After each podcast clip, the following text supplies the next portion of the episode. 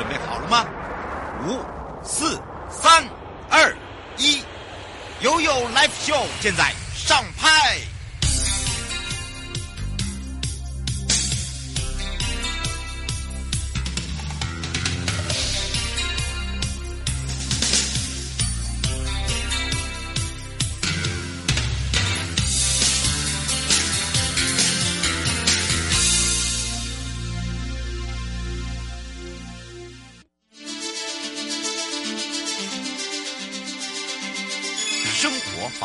Go Go Go！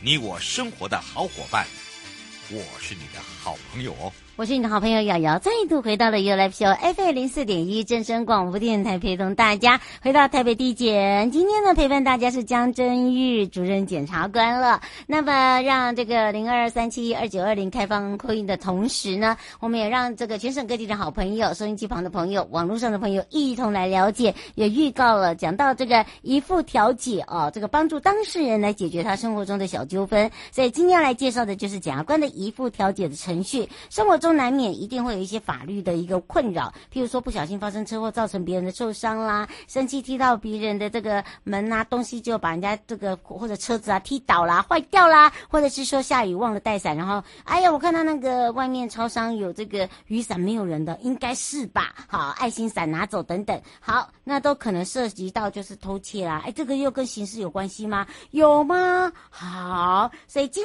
天呢，要来跟大家了解一下在侦查中的一些。案件叫做遗付调解，遗付调解你到底懂不懂？不懂没关系，我们赶快来让江真玉主任呢来跟大家打个招呼，哈喽，哈喽，各位听众还有主持人，大家好，我是北检江正玉主任检察官，是谢谢大家。哇，这个江正玉主任检察官哦，真的是陪陪伴瑶瑶哈，从有台到这边，我告诉你，上你的名字的时候呢，既然是有这个呃有台有广的这个。那个呃悠悠 Life Show 的粉丝的这个盟主，竟然就是已经在我们的这个已经待人，他就说 这个名字好熟。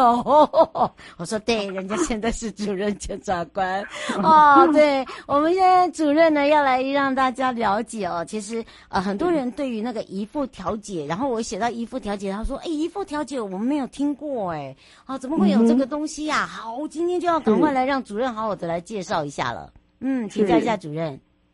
是，首先要跟各位听众还有跟主持人介绍什么叫做调解哈。嗯，调解简单来讲就是发生纷争的双方当事人哈，可以有一个中立的调解委员协调下面，相互让步，寻求一个大家都可以解决的方案。嗯，那我们调解哈，按照调解委员的单位来区分，可以分成法院的调解委员跟乡镇市的调解委员。嗯，是，所以这个两个不一样在哪里对，嗯。这个不一样是在它的依据哈，一个是法院的是依照民事诉讼法成立的，那乡镇市调解委员会呢是依照乡镇市的相关的地方自治单位来成立的，但是他们同样都可以达到解决民事跟刑事纠纷的这个一次性。嗯，是哦，卢先生说是不是什么案件都是呃可以都是一定要经由调解委员？他现在这样写。哦。我们这是有区分的。如果是民事的案件，有一些案件是一定要经过调解的，譬如说这个土地的分割啊，或者是一些这个杂共有物的持有，对对对，在民事的案件，但是在刑事案件上面哈，是检察官在侦查中认为适当的时候就可以移付调解。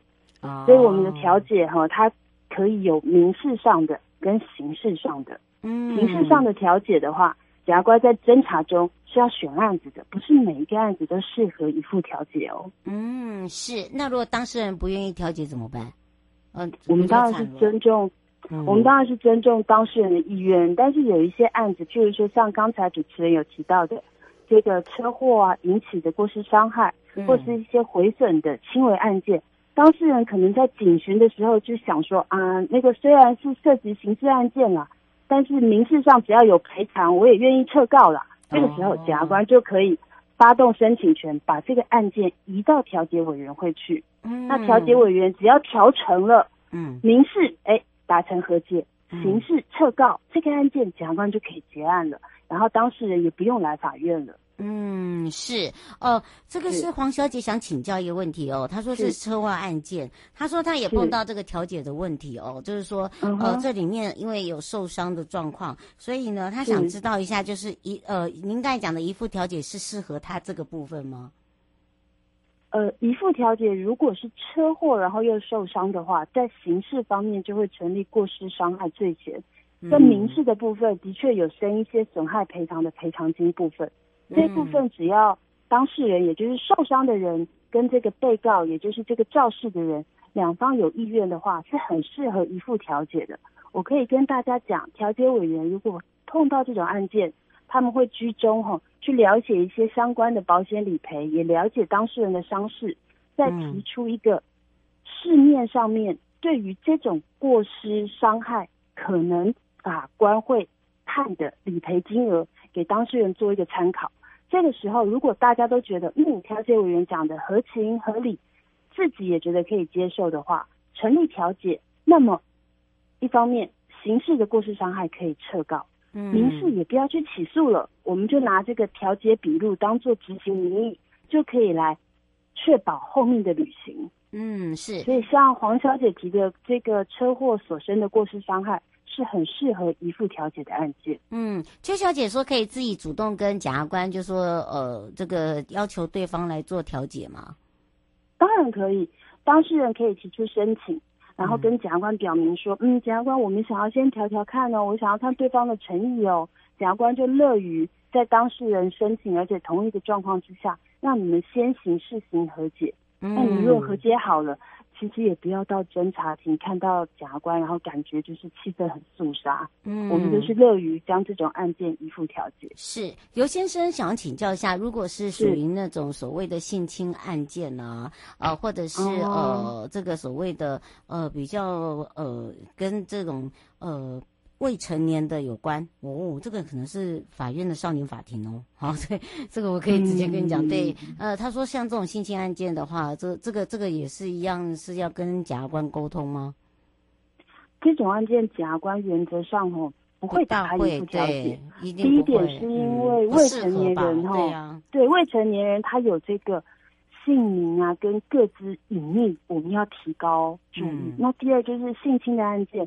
它毕竟是一个不适合公开的，那调解委员居中协调的话，难免会有一些事，对对，就是让当事人感受不是那么好。我们检察官这类的案件是不会去依附调解的，还是针对告诉乃论或是轻微的案件比较多。嗯，其实什么样的案件可以让检察官可以遗付调解？我觉得可以让呃主任告诉大家，就不会大家会认为说好像每个案件都可以啊，对不对？嗯嗯，对，嗯，包含了哪一些？嗯，通常是检察官在移付调解的部分，一定是以告诉乃论的案件为大宗，譬如说车祸的过失伤害，譬如说毁损，譬如说啊讲人家不好听话的一些妨害名誉。嗯、那另外一些非告诉乃论的案件，譬如说超商的窃盗，哎，这个损害的法益比较轻微，或者是啊我们拿走人家雨伞的侵占遗失物。嗯，拿走人家悠游卡等等，嗯，这种比较财务上面，嗯，比较轻微的案件哈，适合以付调解。那当事人就会觉得啊，第一点我恶性不是那么重大，那对方也会觉得啊，这个小小的损失弥补了。就比较适合一付调解。嗯，是哦，所以呢，今天在讲这个一付调解哦，跟一般的所谓的重大了事故了，或者是一般的这种什么性侵的不一样哦，好、嗯，所以呢，当然，听听众朋友真的要要搞清楚，这样我们特别提醒大家的地方。呃，提醒大家就是在发生生活上的小案件，譬如说刚才跟大家告知的这类小案件的时候，其实当事人就算没有案件没有进到法院。也是可以利用各地的调解委员会做一个良好的沟通，这样子的话，哈，调解委员都会居中处理。嗯，另外要跟听众跟这个主持人报告，就是调解成立的话，他的调解成立的结果经过法院核定。嗯，其实跟去法院提出起诉之后的判决是有同一效力哦。嗯，是，所以大家知道喽，这是一个方法哦。这也是由这个江真玉哦，主任检察官哦，好久没听到他声音。哦，对对对对，我们那个 我们站长说好久没听到声音，他他他一样，他一样。一样的美丽，你们不用担心。我们就下次空中见哦。谢谢谢谢，好，拜拜拜拜。